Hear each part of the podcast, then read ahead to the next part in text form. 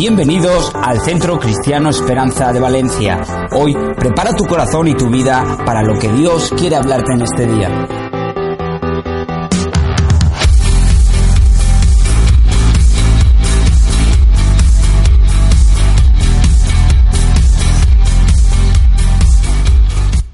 Muy bien. Estaba, ¿cómo, se dice esto? Tenía un poco de, de vergüenza, creo que esa es la palabra que quiero buscar.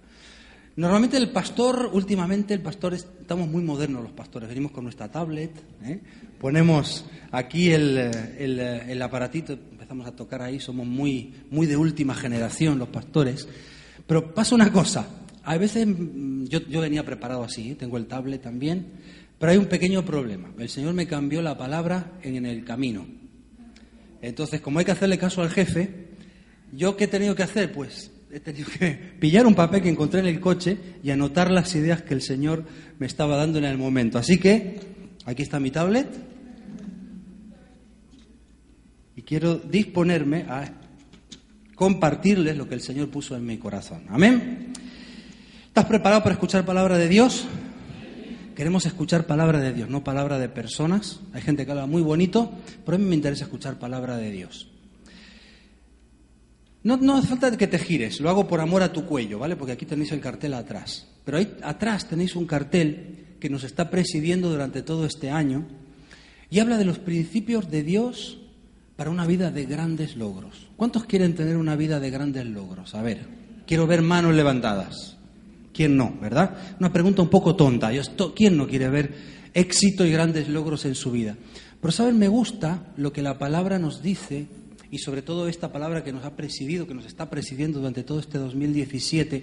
Dice, el hombre arraigado a orillas del río de Dios no se seca, da mucho fruto, y me encanta esa parte, y todo lo que hace prosperará, en este caso le sale bien. ¿eh? Salmo 1. Yo quiero traerte, quiero que reflexionemos juntos sobre una realidad. Tengo una pregunta.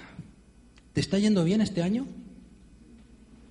¿Sí? Yo sé que a veces en el ambiente cristiano eh, de la iglesia estamos siempre aleluya, gloria a Dios, amén, y está perfecto que lo hagamos. Nuestra boca tiene que estar llena de eso, sobre todo si sale del corazón. Pero déjame decirte una cosa, no tenemos que ser hipócritas. Yo te voy a hacer una confesión. Este año no todo me está saliendo bien. No todo me está saliendo como a mí me gustaría. Tengo grandes planes, tengo grandes proyectos, tengo grandes planes que los he consultado con el Señor, pero tengo que reconocer que muchas veces esos planes no salen como a mí me gustarían. Entonces yo me pregunto, Señor, ¿dónde están los grandes logros? Señor, ¿dónde están esas cosas que tú me has prometido que ibas a traer a mi vida, pero que yo todavía no veo? ¿Qué pasa, Señor? ¿No estoy a orillas del río? ¿No estoy en el sitio donde tú me has dicho que tengo que estar? ¿Qué está pasando ahí? Y todos tenemos pruebas, todos tenemos, todos tenemos situaciones en las cuales nos damos cuenta de que las cosas no están saliendo tal como nos gustaría, como necesitaríamos, como preveíamos o como soñaríamos que tenían que ir. Pues déjame compartirte cuatro cosas que a veces son un obstáculo para que todo me vaya bien. Cuatro actitudes, ay, que me voy, cuatro actitudes que me desconectan de Dios. Cuatro actitudes que a veces hace que la respuesta al por qué no me va como me debe de ir sea, hay algo dentro de mí que no está permitiendo que yo cumpla lo que tiene que cumplirse en mi vida. Pero también junto a estas cuatro actitudes quiero mostrarte a aquel que está en cada uno de nosotros y en cada una de esas situaciones mostrándonos el camino de vuelta para que no se produzca la desconexión con Dios, para que nuestra conexión con Dios sea constante, sea fluida y produzca el efecto que tiene que producir, que es que todo me va a salir bien, a pesar de las situaciones. Te invito a que busques conmigo en la palabra de Dios en el Evangelio de Juan. Vamos a buscar en el capítulo 21, casi al final del Evangelio de Juan, capítulo 21, y vamos a buscar los ocho primeros versículos. Ahí lo puedes tener en tu tablet, en tu, en tu Biblia física, posiblemente aparezca en la pantalla también. Pero quiero leerte lo que dice, yo te voy a leer la nueva versión internacional, y dice así la palabra de Dios. Juan, capítulo 21, del 1 al 8. Después de esto, Jesús se apareció de nuevo a sus discípulos junto al lago de Tiberíades. Sucedió de esta manera. Estaban juntos Simón Pedro, Tomás, al que apodaban el gemelo, Natanael, el de Canaá, el de Canaá de Galilea, los hijos de Zebedeo, y el otro y, y otros dos discípulos. Me voy a pescar, dijo Simón Pedro. Nos vamos contigo, contestaron ellos. Salieron pues de allí y se embarcaron. Pero esa noche no pescaron nada. Al despuntar el alba, Jesús se hizo presente en la orilla, pero los discípulos no se dieron cuenta de que era Él. Muchachos, ¿no tienen algo de comer? les preguntó Jesús. No, respondieron. Tiren la red a la derecha de la barca y pescarán algo. Así lo hicieron y era tal la cantidad de pescados que ya no podían sacar la red. Es el Señor, dijo Pedro a, a Pedro, el discípulo a quien Jesús amaba. Tan pronto como Simón Pedro le oyó decir, es el Señor, se puso la ropa, pues estaba semidesnudo, y se tiró al agua. Los otros discípulos lo siguieron en la barca, arrastrando la red llena de pescados, pues estaba, estaban a escasos 100 metros de la orilla. ¿Habías leído este pasaje alguna vez? Este pasaje en donde el Señor había ya resucitado, ya había pasado todo el episodio de la muerte, de la sepultura, el Señor había resucitado y ahora pasaba algo extraño en aquel sitio, en aquel ambiente, entre aquellos hombres, porque ese Jesús al que ellos habían visto morir, pues resulta que ahora había resucitado. Y pasaba algo curioso. Jesús estaba entre ellos, pero estaba de una forma un poco especial. Dice que en una, en una oportunidad estaban los once cenando en un sitio cerrado y de repente aparece Jesús con puertas cerradas, atravesando las paredes, y los discípulos después de un rato se dan cuenta de que está Jesús. En otra ocasión, dos de ellos estaban yendo hacia una aldea y de repente aparece una persona, una tercera persona, y cuando esa persona se va de ellos, entre ellos se preguntan, oye, este era Jesús, ¿no ardía nuestro corazón cuando le escuchábamos hablar y cuando estaba con nosotros? Una situación extraña. Una situación en donde tú dices, bueno, pero a ver, ¿estaba o no estaba Jesús? ¿Por qué no lo conocían? ¿Qué pasaba que a veces dudaban o qué pasaba que a veces tenían la sensación de que estaba o que no estaba? Es normal eso en alguien que ha convivido contigo tres años. Es normal que una persona que conoces tan bien, con la que compartiste todos los días durante unos cuantos años, de repente no sepa si está o no está. Yo creo que aquí hay una pequeña clave que nos puede ayudar a entender estas actitudes que me roban el hecho de que todo me tiene que ir bien.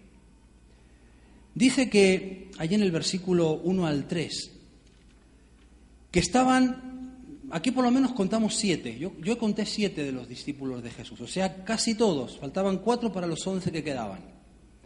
Y dice que estando esos once discípulos, uno de ellos, Simón Pedro, dijo, muchachos, me voy a pescar. Y entonces los otros dijeron, bueno, pues te acompañamos, vámonos todos a pescar. Y estando allí en la barca, van como van los pescadores por la noche, no sé si saben que es la mejor hora según los, los expertos, los que conocen de ese tema, para pescar. Y resulta que están allí toda la noche intentando y no consiguen pescar nada. Y aquí yo veo una primera actitud. La primera actitud es que yo a veces pierdo la bendición de que todo me salga bien porque pierdo la visión. Ese es el primer punto que quiero compartir contigo. Allí en Mateo, capítulo 4, versículo 19, dice que el Señor Jesús se acercó al mar de Galilea, donde había unos pescadores. Y Jesús los llama y les dice, venid, os haré pescadores de hombres. Y estos hombres siguen a Jesús, dejan las redes, se unen con Jesús y se van con Jesús, aprenden durante tres años, se, convierten en discípulos del Maestro. ¿Sabes que Jesús te llamó? ¿Sabes que Jesús un día también vino a tu encuentro allí donde tú estabas, en la situación en que tú te encontrabas y te dijo, ven, tengo algo especial para ti? Y Jesús te dijo eso que tantas veces repetimos nosotros, ven que lo mejor está por venir. Sabes, Jesús nos da una visión, Jesús te da un propósito para tu vida. Yo sé que sería el testimonio de muchos de vosotros que estáis aquí presentes. Si tuvieras oportunidad de contarnos vuestro testimonio, cómo conocisteis al Señor y cómo el Señor cambió vuestra vida, contaríais algo con vuestras palabras y con vuestras experiencias personales, cómo verdaderamente el Señor cambió una vida que no tenía rumbo o que tenía un rumbo equivocado hacia una vida con un propósito. El Señor Jesús conectó con aquellos hombres, conectó con aquellos pescadores y les dijo, ya no vais a ser más pescadores de pescados, ahora vais a ser pescadores de hombres. ¿Qué te dijo el Señor algún día a tu vida? ¿Sabes aquello a lo que el Señor te llamó? ¿Sabes aquello para lo cual el Señor un día se acercó a ti y te dijo, sígueme, voy a cambiar tu realidad? Qué bonito que es. Eso es parte de que todo me vaya bien. Porque cuando el Señor cambia mi rumbo, cuando el Señor rediseña mi vida, cuando el Señor me da un nuevo futuro y pone un nuevo punto de enfoque, pues me va bien. Pero me llama la atención que Jesús, que según los discípulos había muerto y que medio estaba, medio no estaba, a veces parecía que venía, a veces estaba al lado de ellos y no los reconocían, parece mentira que los vemos otra vez pescando, pero no, no, precisamente hombres, otra vez al mar. ¿Sabes? Una de las cosas que nos quita la bendición y que impide que todo me vaya bien es que yo me vuelvo al mar a pescar. Muchas veces en mi vida yo me encuentro en situaciones en las cuales estoy haciendo las mismas cosas que hacía antes, cuando el Señor todavía no me había llamado. Y todavía luego me quejo, Señor, ¿por qué no me va bien? Señor, ¿por qué me está pasando lo que me está pasando? El problema muchas veces es que he vuelto a donde no tenía que volver. El problema muchas veces es que he vuelto a lugares, a situaciones, a prácticas que el Señor ya me había dicho que ahí no tenía que ir más. Siempre me gusta pensar en la palabra de Dios como una palabra generadora, una palabra creadora. ¿Sabes que la palabra de Jesús es una palabra creadora?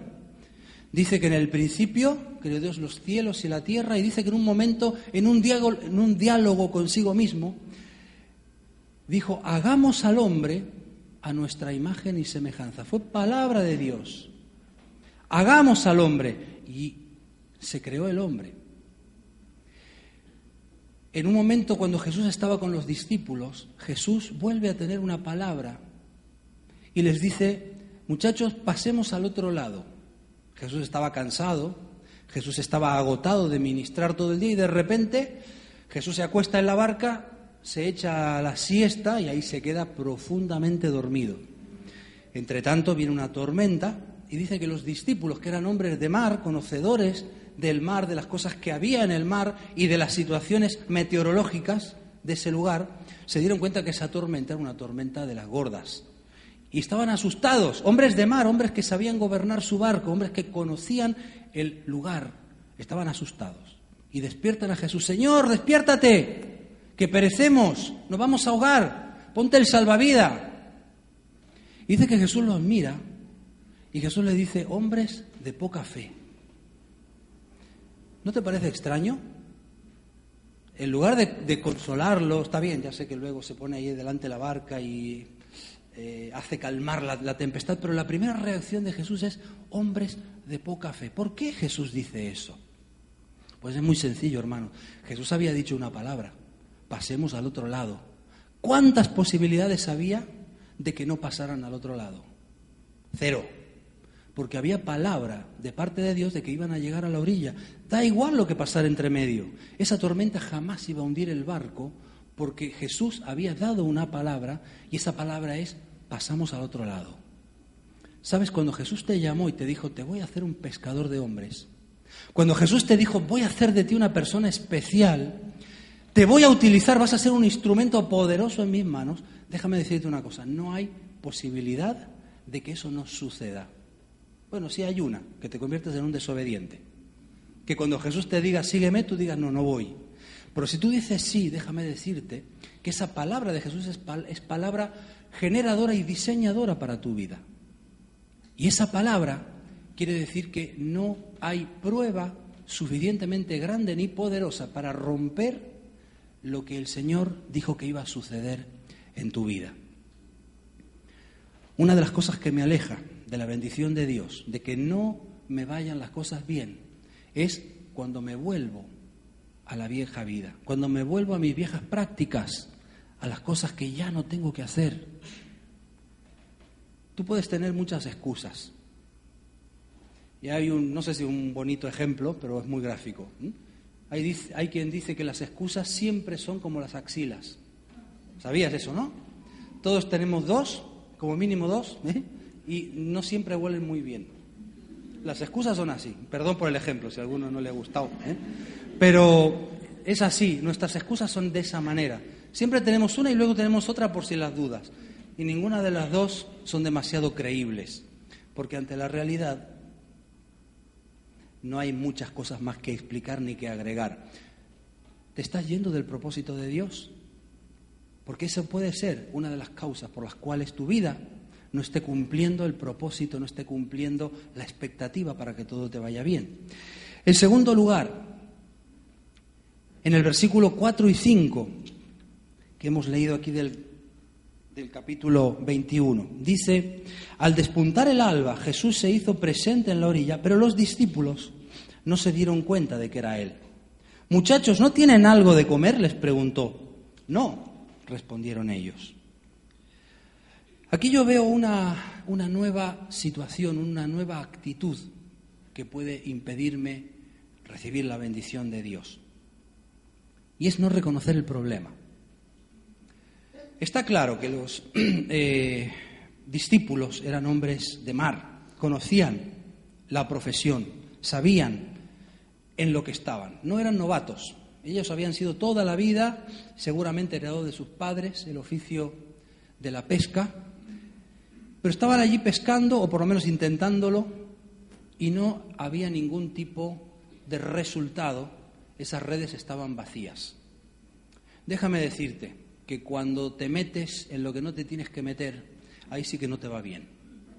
Ellos no tenían por qué estar allí pescando. No te va a ir bien, porque estás en un sitio en donde no tienes que estar. Pero dicho esto, ahí viene Jesús, ese, ese personaje, esa persona, ese ser tremendo, que está para reconectarte con Dios. La persona que está ahí dispuesta a que no te alejes de la bendición a pesar de que por diferentes circunstancias eso esté sucediendo. Y dice que Jesús llega al, momento y con ese humor que a veces tiene Jesús, yo no sé cuántos han experimentado el humor de Dios, es impresionante. ¿eh? En las situaciones más difíciles de tu vida, Dios te da chistes o te da cosas graciosas en las que, en las que tú te das cuenta, el único propósito que tiene eso es, tranquilo, no es, tan, no es tan grave como tú te crees. Ríete un poco, porque yo estoy en control de la situación. Dios sabe trabajar así. Y estaban aquellos discípulos intentando pescar, ¿cómo te sentirías? Toda la noche intentando pescar, sacando la barca al mar, con hombres allá a los que seguramente habría que pagarles. Luego, a ver, yo he salido a pescar para ganarme un dinero y estamos de madrugada y no hemos pescado nada. Y de repente se aparece Jesús. Muchachos, ¿tienen algo de comer? Qué pitorreo, ¿no? A ver, ¿pero esto de qué, de qué va? A ver, eh, encima que estamos aquí pescando intentando pescar y no pescamos nada, viene este y nos viene a preguntar si tenemos algo de comer. Si tuviera un pescado se lo tiro por la cabeza. Esa era la situación en aquel momento. Pero ¿sabes qué? Jesús no viene a, regodearse en eh, las cosas difíciles, en los problemas. ¿Sabes? Cuando hay problemas en tu vida y Jesús viene así, de esta manera, no es para burlarse de ti es simplemente para que tú reconozcas en dónde estás. Yo creo que aquella pregunta, muchachos, ¿tienen algo de comer? Tenía un objetivo. El objetivo era hacerles entender que estaban en una situación de fracaso. Cuando te alejas de Dios, cuando las cosas te van mal, el Señor te pone el espejo de su presencia y de su palabra. La Biblia dice que su palabra es como un espejo en el cual yo me miro y yo me veo exactamente tal cual soy. Ahí se ven todos los fallos, todos los errores. ¿eh? Las mujeres creo que me van a entender mejor que, los hombres, ¿no? Te pones al espejo, te ves la ruguita, te ves el pelito ese que se, se tiró para arriba cuando no tenía que estar ahí, la sombra, no sé qué, la historia, te lo ves tú solo, pero lo ves. Porque el espejo te muestra lo que hay. La presencia de Dios nos muestra lo que hay. La presencia de Dios nos dice, eso que estás haciendo, fíjate el éxito que tiene. ¿Tenéis algo de comer? Sois tremendos expertos, sois grandes pescadores, pero te vuelvo a preguntar, ¿tienes algo de comer? ¿Estás sirviendo de algo la actitud que estás teniendo en estos momentos? Es muy importante para nosotros entender que si me van mal las cosas, que me empiecen a ir bien, parte de que yo entienda el fracaso. Parte de que yo entienda que la situación actual en la que estoy no es la que Dios quiere para mí y evidentemente la situación actual en la que estoy no es la que me va a llevar al éxito. Por eso Jesús allí les dice claramente, en aquella pregunta, en aquella pregunta casi cotidiana, lo que están haciendo aparentemente puede ser que esté todo bien, puede ser que responda y que obedezca a una rutina a la que ustedes están muy acostumbrados, pero así no van a tener éxito. Y eso nos lleva al tercer principio, al tercer punto, a esta tercera actitud. Versículo 6 dice, tiren la red a la derecha de la barca y pescarán algo. Así lo hicieron, y era tal la cantidad de pescados que ya no podían sacar la red. ¿Sabes? Este versículo me habla de este tercer punto, y este tercer punto es que algo que a mí me lleva a perder mi bendición es confiar demasiado en mis propias capacidades. Estamos hablando de pescadores, ¿sí? Estamos hablando de personas que sabían lo que era pescar, que conocían el mundo de la pesca, conocían las técnicas. No cualquiera podía ir a darles consejos de qué hacer. Era de madrugada, estaba amaneciendo, y había hay un montón de preguntas en el aire, pero yo no sé, hay un, en francés hay una, una expresión que a veces hemos traído al castellano, déjà vu, ¿conocen? ¿Eh? Esto yo ya lo he vivido antes, ¿te ha pasado eso alguna vez? Estás viviendo una situación, una escena, y tú dices, esto, esto yo ya lo he vivido. Y casi que vas adivinando lo que va a venir después, ¿no? Pues yo creo que los discípulos estaban pasando por un déjà vu de estos. Porque dicen, a ver, nosotros estábamos pescando hace tres años atrás y alguien desde la orilla nos dijo que tiremos la red a otro lado. Ahora se repite la escena, estamos aquí pescando, que no pescamos nada, y de repente viene alguien y me dice que tire la red a otro lado. Y casi sin cuestionarse, ellos tiran la red al otro lado. Pero sabes, ahí hay una, un principio, hay algo que tenemos que aprender como hijos de Dios. Y lo que tengo que aprender como hijo de Dios, primero, por supuesto, a ser obediente. Imagínense que no le hacen caso a Jesús. Este pasaje no nos diría nada. Pero, ¿sabes? Lo que a mí me llama, lo que a mí me habla, lo que a mí me llama la atención de este pasaje es que estos discípulos, que eran tremendos pescadores, que sabían que la buena pesca se consigue de noche, no a la madrugada, que habían probado a la derecha, a la izquierda, a proa, a popa, no sé yo si estoy diciéndolo mal, a estribor, a babor, todo el tema ese que manejan los, de, los del mundo y la jerga esta de los pescadores, que habían probado diferentes técnicas y no habían pescado nada, de repente se ven haciéndole caso a alguien que está allá en la orilla y que les dice, tiren al otro lado. Cuando yo escucho esto de parte de Dios, hay muchas preguntas en el aire, lo vuelvo a repetir. Señor, Está muy bien tu consejo, pero aquí el experto soy yo. Yo sé cómo se hacen las cosas. Señor, está perfecto tu consejo, incluso hasta es oportuno, pero déjame decirte que estás hablando con un profesional.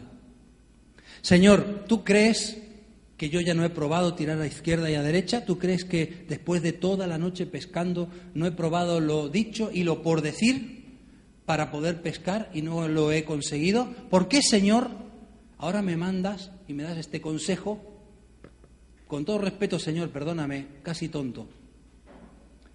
Déjame decirte que detrás de esto hay la sabiduría de Dios que te está diciendo, yo sé que tú eres un gran pescador, yo sé que tú tienes grandes capacidades, yo sé que tú eres una persona creativa, yo sé que eres una persona que genera, yo sé que eres una persona que sabe liderar, pero déjame decirte que no quiero que hagas nada con tus fuerzas y según tus capacidades, porque es más que evidente que yo te he preguntado si esas capacidades habían dado resultado, si había pescado, si había comida, si había desayuno, y me dijiste que no. ¿Qué tal si probamos a mi manera? Eso es lo que Dios te está queriendo decir. Tira la red al otro lado. Deja la lógica. Sabes, yo no creo que el cristiano tiene que ser como un borrego tonto que diga amén a todo. No creo en eso. Creo que Dios nos dio una sabiduría, una inteligencia, pero justamente por sabiduría y por inteligencia, por practicidad, entiendo y por experiencia sé que vale la pena dejar de pensar y empezar a obedecerle a Dios. Ahí es cuando empiezan a funcionar las cosas. Señor, ahí tienes mi título, te lo regalo, mi título de, de campeón de pesca. Ahí lo tienes, Señor. Quiero tu consejo para aprender a pescar. Y ahí es donde dice que ellos pescaron, que sacaron la bendición. Cómo todo lo que tiene que ver con la bendición está alrededor de la obediencia. Y déjame decirte el último consejo o este último punto que entiendo interesante a la hora de entender cosas o actitudes que me alejan de mi bendición. En el versículo 7 y 8 dice, que cuando ellos vieron la, red llena de peces, Juan, aquí no, no, nos dice Juan, porque él mismo se hace llamar el discípulo al que Jesús amaba, dice, es el Señor. Y cuando Pedro escuchó es el Señor, se terminó el déjà vu ese de que habíamos hablado y dijo, normal, ¿cómo no estamos haciendo esto si es que esto ya lo hemos vivido antes? Y dice que Pedro coge su ropa, porque claro, imagino que él estaría cómodo allí en sus paños menores, ahí entre sus amigos, ¿no? En el barco no los veía nadie, estaban faenando tranquilamente, pero claro, es el Señor, hay que ponerse un poquito decente. Se, se pone la ropa, se tira al agua y va a buscar a Jesús. Yo aquí veo la última, digo la última porque aquí se termina el pasaje, si el pasaje fuera más largo, igual aquí el Espíritu nos hubiera revelado más cosas. Pero veo yo particularmente una última actitud que me aleja de la bendición de Dios. Antes de decírtela, te cuento una pequeña anécdota. Tengo una iglesia de gente trabajadora, yo sé que ustedes también lo son, gente mm, de trabajo, gente que, siempre están buscando, buscándose el pan. ¿no? ¿Y cuántas veces me ha pasado de hermanos vienen, pastor, hemos empezado un negocio con mi mujer, con la familia, por favor, venga al negocio a orar. Queremos pedir la bendición de Dios sobre el negocio. U otro que te dice, pastor, he empezado a trabajar en un sitio, por favor, oremos para que el Señor me bendiga en ese trabajo. Y ahí va el pastor, me encanta ir a orar, me encanta estar ahí con los hermanos en esos lugares. Pero antes de hacerlo siempre les digo, hermanos, esto no es un ritual mágico. Hermanos, cuando estamos orando, no es que el pastor tiene un poder especial, el pastor no es ningún superhéroe y esto no funciona a base de rituales que van a hacer que el negocio te vaya bien. Esto te va a ir bien si primero lo consultaste con Dios. ¿Por qué te digo esto? ¿Por qué te cuento esta historia? Porque hermanos, muchas veces nosotros pedimos cosas a Dios. Muchas veces necesitamos cosas de Dios. Muchas veces necesitamos que esas cosas que hace que todo me salga bien pasen por pedirle al Señor que sucedan cosas, a veces en lo sobrenatural en mi vida. Pero ¿sabes qué? Cuando recibo el regalo de Dios, cuando recibo lo sobrenatural de Dios, ¿sabes lo que muchas veces sucede? Luego me olvido de Dios. Me quedo disfrutando el regalo. Tengo muchos de esos hermanos que están trabajando y que han tenido que dejar de ir a la iglesia el día domingo o el día jueves a la barca porque ahora están trabajando. Ustedes me van a perdonar, yo soy un poco fanático, díganmelo, no tengo ningún problema. Pero yo nunca, jamás cojo un trabajo que a mí me impida ir a la casa de Dios. Se lo digo con autoridad, ¿eh? Otras cosas, pero ese tema lo tengo claro. Hermanos, si yo le pido un trabajo a Dios, Señor, quiero un trabajo, bendíceme con un trabajo, tú sabes que yo lo necesito, pero Señor, si ese trabajo a mí me impide ir a una de las sola, una sola actividad de mi familia, que es mi iglesia, yo ese trabajo no lo quiero porque no es tuyo. Porque a mí me bendice el trabajo, pero mucho más me bendice donde mi familia come palabra de Dios. ¿Sabes? Los discípulos habrían podido quedar perfectamente en aquella barca contando los, los pescados, clasificándolos, porque de hecho estaban allí para eso. Se podrían haber quedado en la barca porque ellos estaban allí para pescar y luego vender ese pescado. Pero ¿sabes lo que hizo Pedro? Se tiró al agua. Ya habrá tiempo para contar los pescados. Yo ahora quiero ir a la fuente de la bendición. No me quedo aquí contando la bendición. Hermanos, no pierdas nunca ese objetivo. Muchas veces contamos nuestros testimonios y el final del testimonio es, y el Señor me bendijo y me dio y proveyó para mi vida lo que yo le había pedido. Ahí no se termina el testimonio. El testimonio se termina, hermano, después de que el Señor me dio lo que yo le pedí. Solamente por gracia suya, yo metería el agua para ir a abrazar a Jesús. Hermanos, ¿quieres que te vaya bien en la vida? No hace falta ni que levantes la mano, ya me lo dijiste al principio. No pierdas nunca de vista quién es el que te da las bendiciones. Cuando vienes a por, el, a por las cosas de Dios, no vienes a por la bendición. La bendición es una añadidura. Vienes a por la fuente de la bendición. Si quieres que todo te vaya bien en la vida, aprendamos de estos principios. Abraza al Señor. Permite que Él esté en el centro de todo ese proceso de reconexión con Dios. Permite que Él esté en el centro de todo este proceso que va a permitir que tu vida, que mi vida, sean una vida de grandes logros, una vida de verdadera bendición. Yo no sé si alguien me puede ayudar con la... Gracias, Caro. Yo quiero invitarte a que cierres tus ojos allí donde estás. Quiero invitarte a que puedas reflexionar, a que te puedas poner un poco en el papel de esos discípulos que estaban allí en esa situación y que puedas ver tu vida reflejada en esta historia. Yo no te conozco, no sé tu situación. No sé si estás pasando por un momento difícil, no sé si estás pasando por una prueba, pero yo te invito a que ahí con tus ojos cerrados, con el único objetivo de que no te distraigas y que puedas conectar directamente con el Señor, que puedas decirle allí donde estás al Señor, Señor, quiero dejar de luchar con mis propias fuerzas. Señor, entiendo que muchas veces me pongo demasiado terco a la hora de hacer las cosas a mi manera. Señor, yo hoy quiero reconocer delante de tu palabra que tú me estás dando una palabra especial, me estás hablando de forma especial y me estás haciendo reconocer que a mi manera las cosas no funcionan. Señor, yo no quiero perder mi bendición. Señor, como decíamos al principio, yo no quiero perder la visión. No quiero volver a mi vieja vida. No quiero volver a mis viejos hábitos. Señor, yo no quiero perder de vista el verdadero propósito que tú pusiste en mí un día. Señor, en el nombre de Jesús yo vuelvo a renovar ese compromiso que hice contigo el día que tú me dijiste, sígueme yo voy a cambiar tu destino, voy a cambiar lo que tú haces por algo que tiene efectos para la eternidad. En el nombre de Jesús, yo ahora, Señor, quiero pedirte que me ayudes a acercarme a ti, a ser obediente a tu palabra, que tu palabra, Señor, en estos momentos esté convenciendo a través de tu espíritu mi corazón. Y Señor, yo quiero volver a tener ese ímpetu, esa pasión que tú un día pusiste en mí. Y que Señor entiendo por experiencia que no me conviene perder. Señor, te necesito en mi vida. Señor, necesito de tu presencia de una forma especial. Necesito que seas tú el que en mí produzca los grandes logros. Señor, por favor, a tu manera, no a mi manera.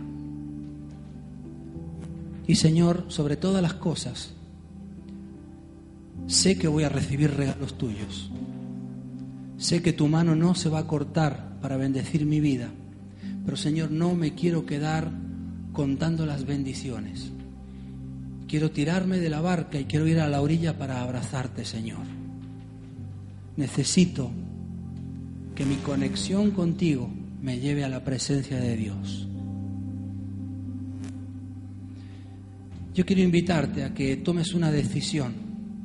Sabes, soy un convencido de que la palabra de Dios no te puede, no me puede dejar indiferente.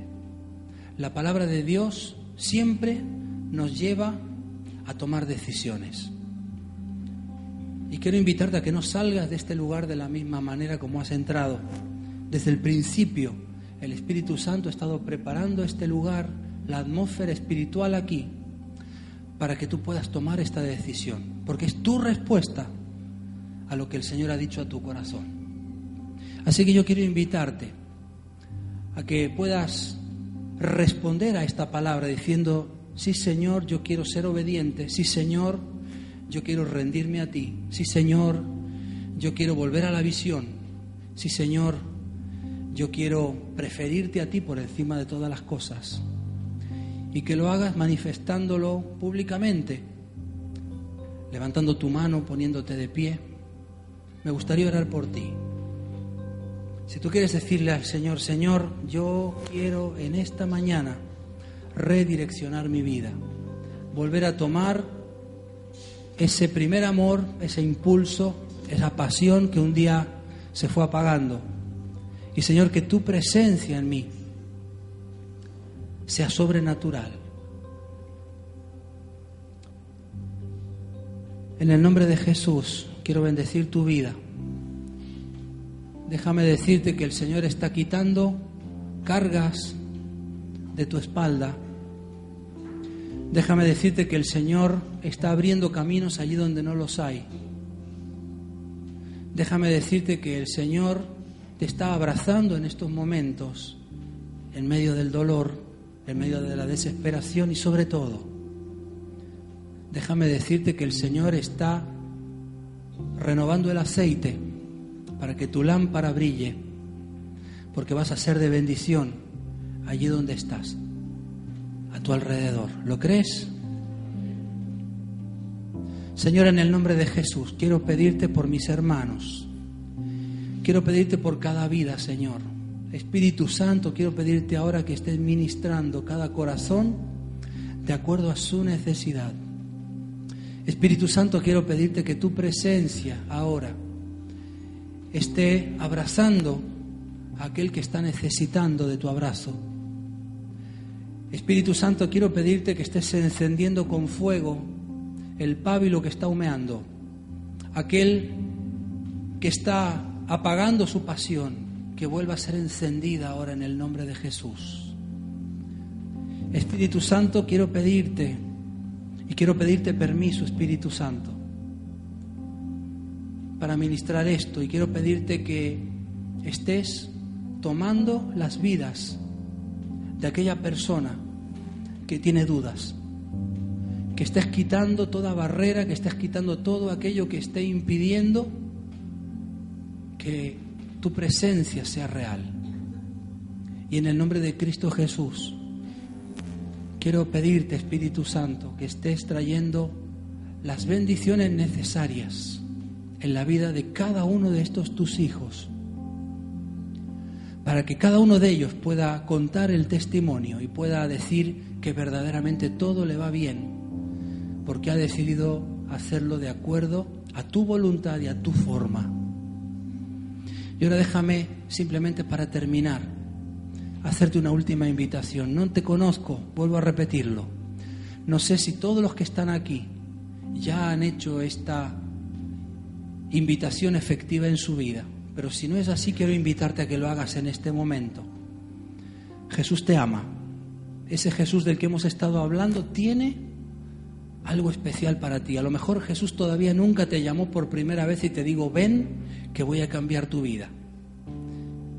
quiero darte la oportunidad en esta mañana de que tú puedas aceptar esa invitación de Jesús.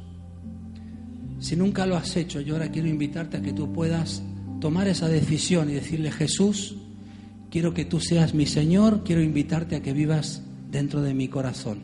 Voy a hacer una oración muy sencilla y si tú así lo entiendes, puedes hacer tuya esta oración. Señor Jesús, quiero darte gracias porque sé que tú me estás invitando a cambiar mi futuro. Sé que tú me estás invitando, Señor, a que mi vida tome un nuevo rumbo. Señor, ¿cuánto necesito de ese rumbo? Es por eso, Señor, ahora que yo te pido perdón por mis pecados, por mis faltas. Quiero darte gracias por ese amor que te llevó a la cruz a derramar tu sangre por mí y lavar todos y cada uno de mis pecados. Y quiero pedirte, Jesús, que seas el dueño y el Señor de mi corazón. Te invito para que vivas dentro de mí. Quiero ser tu discípulo, Señor, quiero seguirte y quiero vivir esa vida extraordinaria que tú tienes para mí. Te lo pido en el nombre de Cristo Jesús. Amén. Si has hecho esta oración, también quiero invitarte que puedas levantar tu mano solamente con el objetivo de poder orar por ti. Que el Señor te bendiga, que el Señor te bendiga, que el Señor te bendiga, que el Señor te bendiga, que el Señor te bendiga. Que el Señor te bendiga. Quiero que sepas que hoy es un día de gozo en el cielo. Quiero decirte que hemos empezado este momento en fiesta y esta fiesta sigue en el cielo. Te ama tanto Dios que tiene una fiesta montada junto a sus ángeles porque tú has decidido que tu vida va a ser una vida en, la, en donde todo te va a ir bien. Promesa de Dios para ti. ¿Lo crees?